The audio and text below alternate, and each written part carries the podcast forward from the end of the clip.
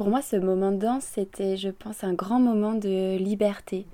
Un moment où on peut bouger un peu comme on veut, dans tous les sens, en plein milieu de la nature, euh, sans, sans limite, sans barrière.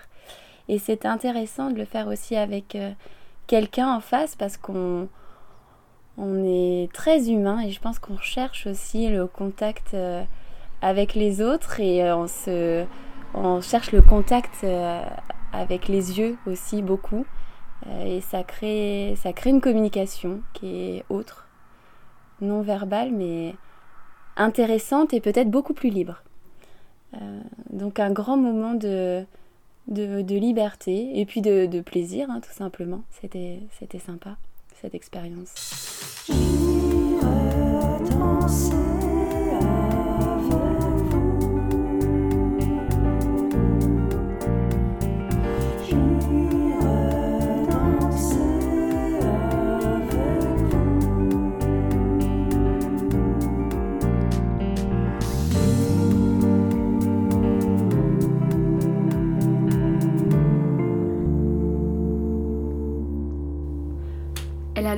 Très clair, lumineux, de ceux qui vous happent au premier regard.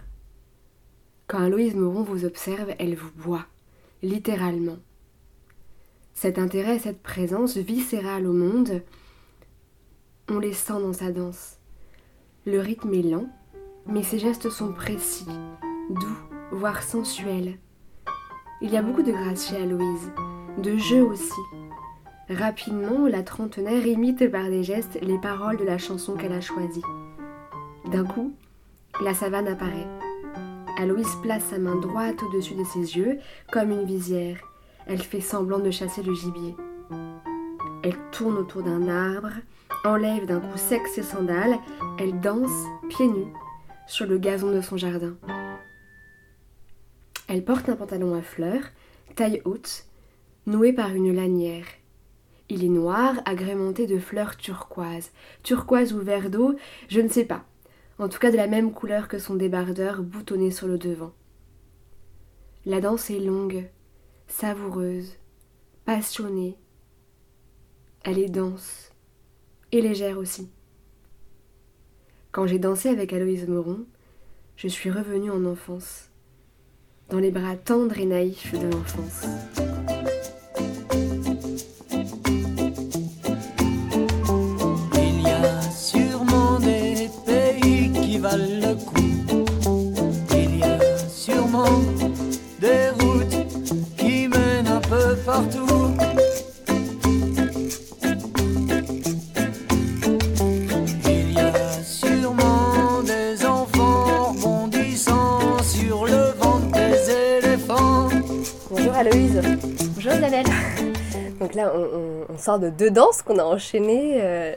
j'avoue, moi, je suis un peu essoufflée. Je sais pas si ça va, vous. Endiablée.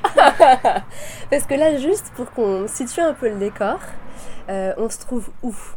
Euh, Alors, on se trouve chez moi, sur la terrasse, dans ma petite maison à Sainte-Marie-la-Blanche. Ok, Sainte-Marie-la-Blanche, c'est près de, près de Beaune, c'est ça? Tout à fait. Ok. Et c'est. mais là, ici, moi, ce que j'aime bien, c'est qu'on voit une grande étendue de champs. Et euh, il y a un potager euh, en face de moi, à votre gauche. Derrière, il y a un hamac voilà, qui attend que quelqu'un vienne s'y reposer. Exactement. Voilà, il, fait beau, il fait chaud. Il, fait, très chaud, je crois qu'on a eu très chaud et on a des mouches qui nous embêtent ah, oui. aussi. Et donc là, on vient de danser sur deux danses, donc euh, ça ira, ça ira, hein, qu'on connaît. Et vous avez choisi une musique un peu particulière. Est-ce que vous pouvez la présenter? Alors j'ai choisi une chanson de Mano Solo qui s'appelle Des pays. Euh, et j'ai choisi parce que je trouvais qu'elle euh, qu'elle était très gaie, qu'elle invitait un peu à aller partir à la découverte de tout, de rester curieux de tout.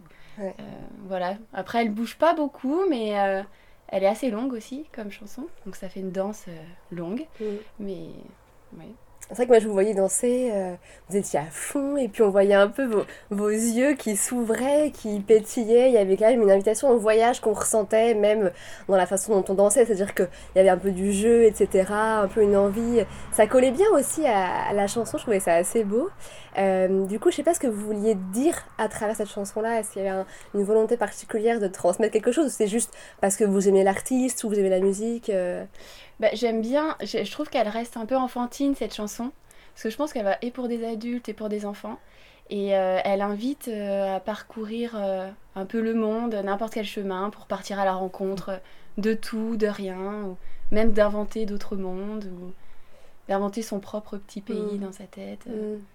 Donc voilà, elle est assez onirique aussi, Ouais. je trouve, dans les paroles. Et puis, et puis elle invite, oui, à je pense ne pas avoir peur des autres, à aller à la découverte de l'altérité, euh, des différentes cultures. euh, voilà.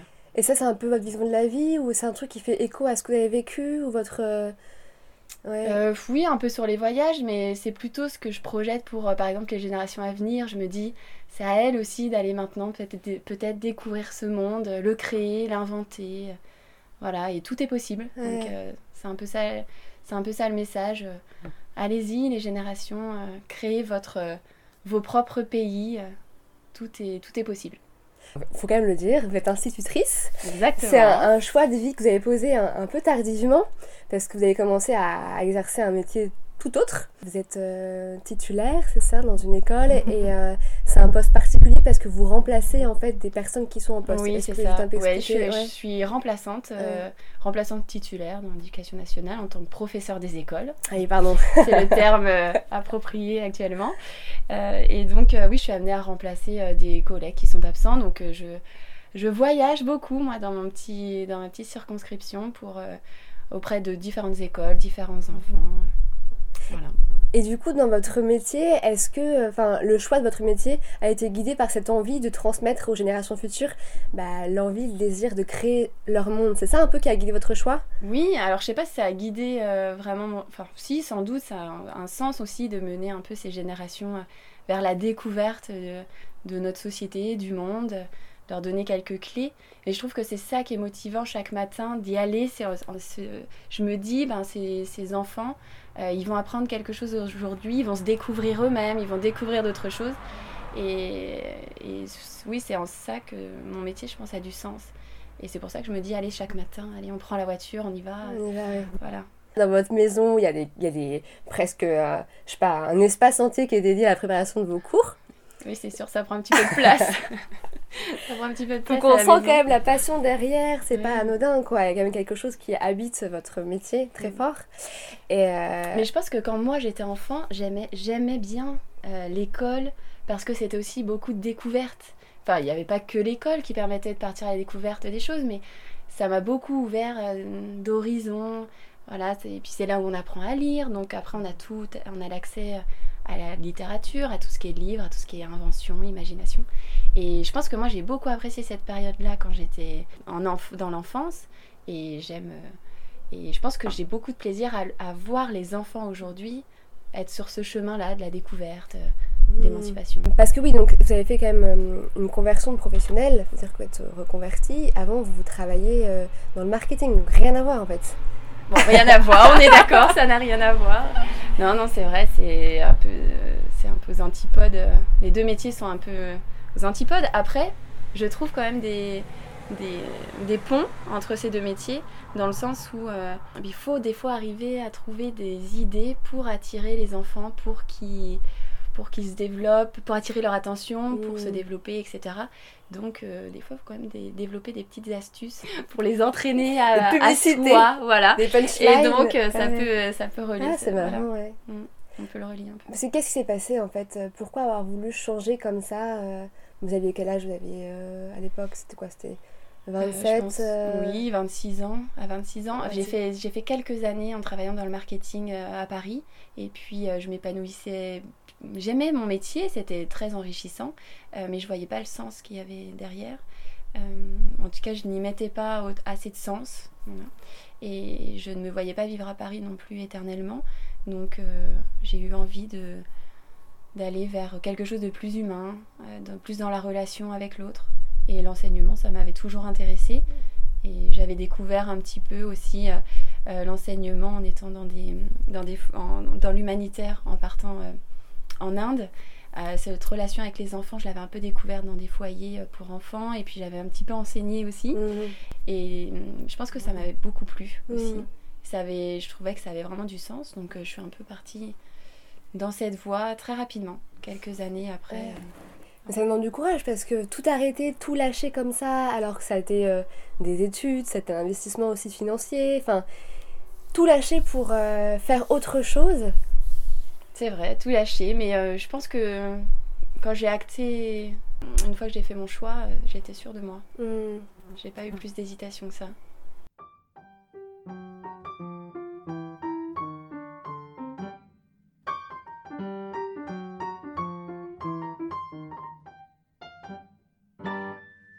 Et là, ouais. et euh, donc euh, j'étais très heureuse de devenir enseignante. Et puis, euh, et puis, par contre, je n'imaginais pas la difficulté du métier. Donc c'est vrai que c'est des petits challenges aussi un peu tous les jours, mais c'est pas plus, c'est pas plus cool comme vie, c'est pas plus tranquille.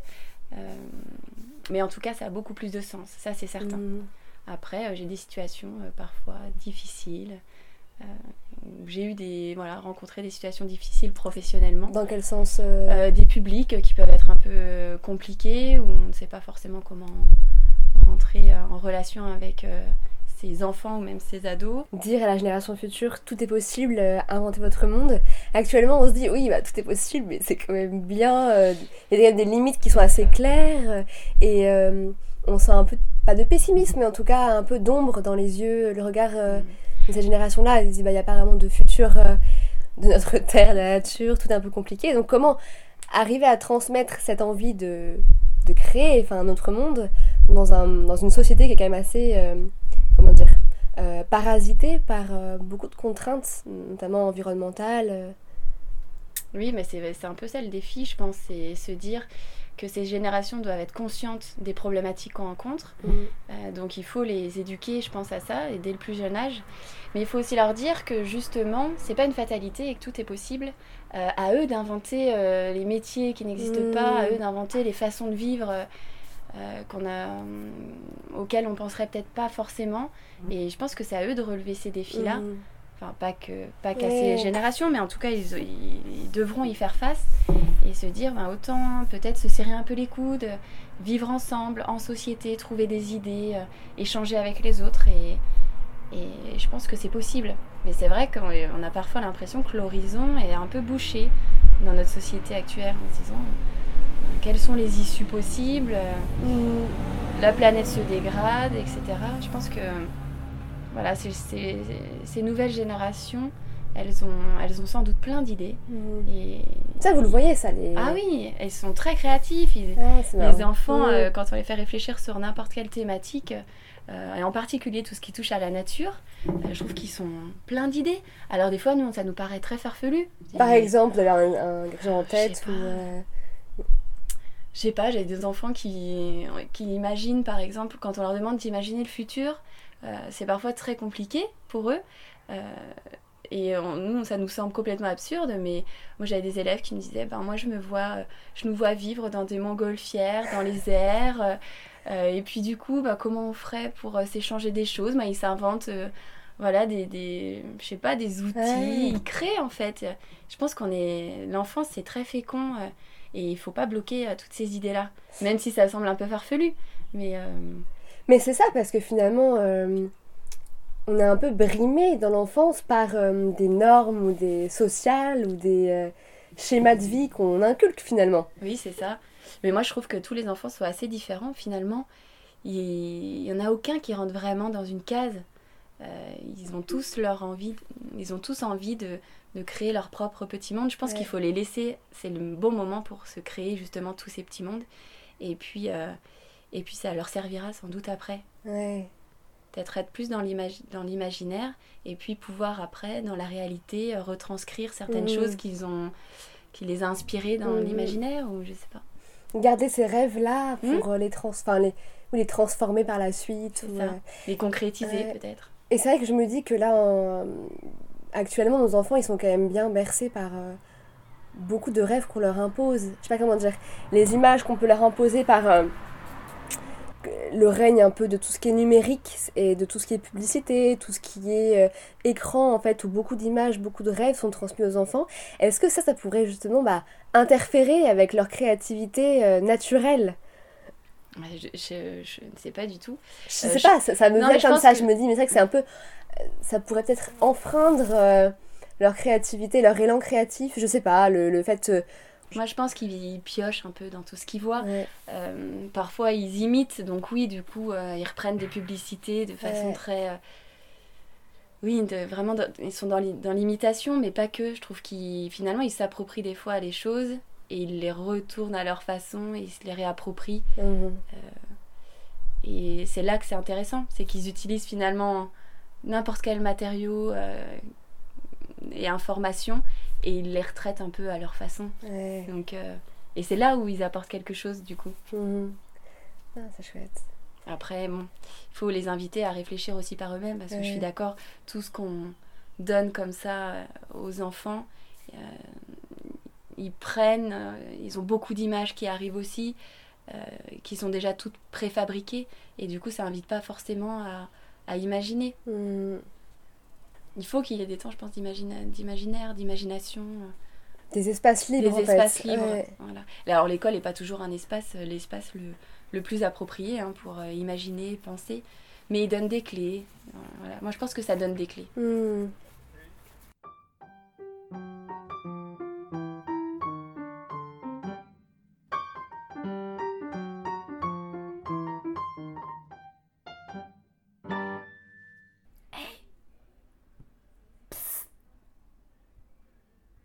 Hmm.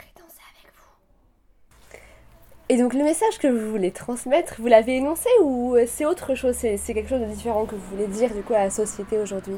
Bah Pour moi c'est un peu ça, c'est euh, c'est un petit message d'optimisme pour les générations futures en leur disant, et nos générations aussi, en se disant mais on a un monde qui est parfois un peu difficile, un peu violent, euh, qui qui offre un avenir qui peut paraître sombre parfois.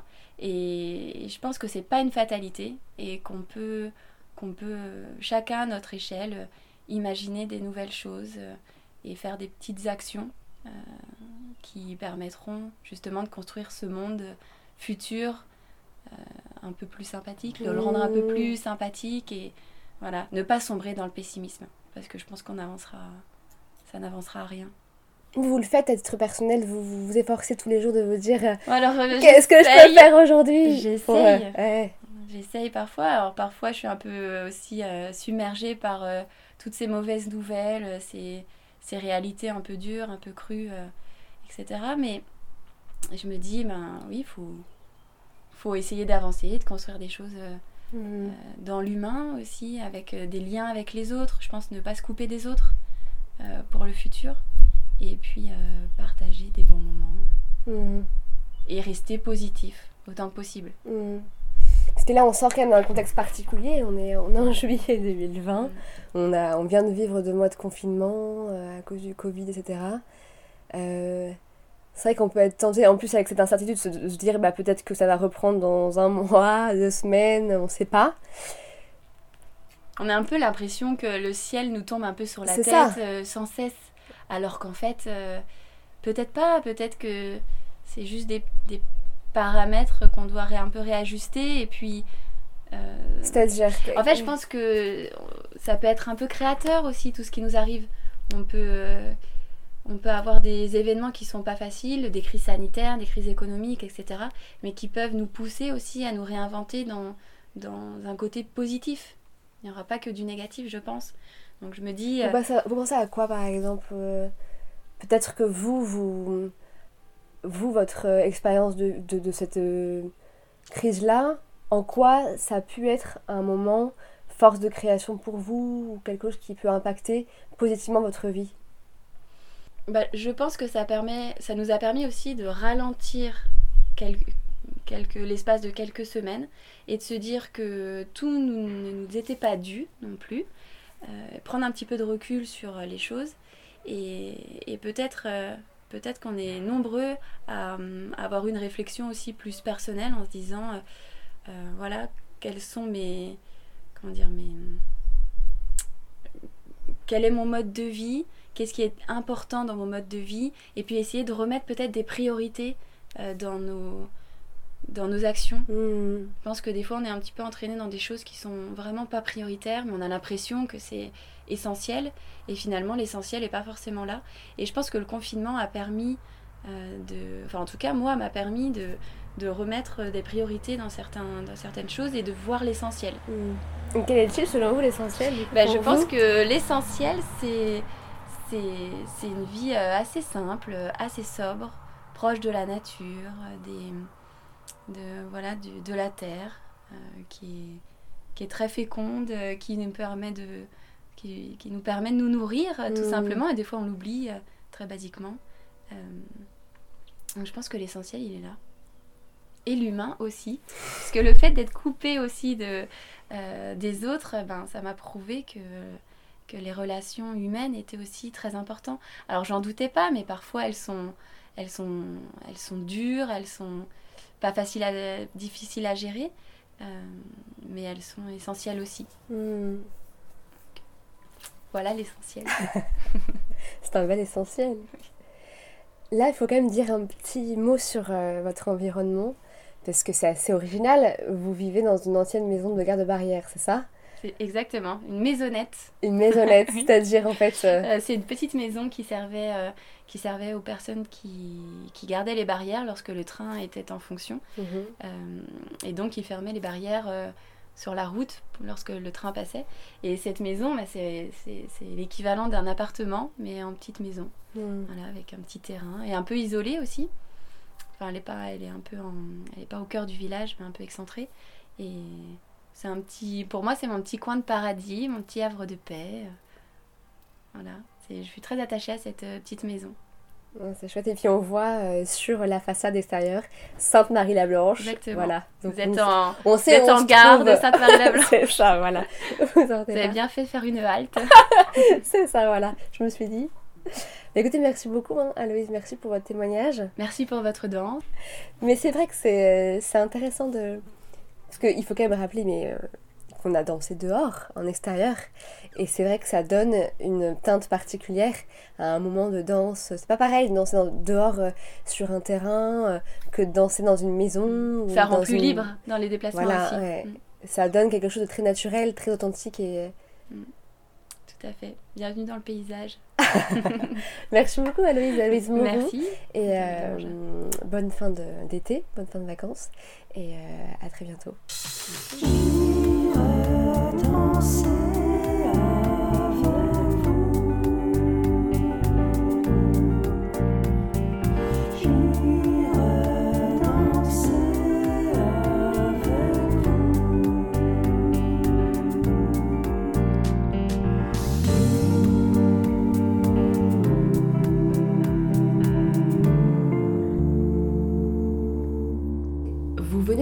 Épisode de J'irai danser avec vous, le podcast qui propose aux Français de danser avant de parler. Si vous avez aimé, n'hésitez pas à vous abonner ou en parler et partager à vos proches. Restez d'alerte. Deux fois par mois, le vendredi matin, une personne rencontrée sur ma route vous souffle à l'oreille en dansant, ce qui l'anime au plus profond d'elle-même. Et surtout, n'oubliez pas de danser. Car le corps ne ment pas, le corps ne ment jamais.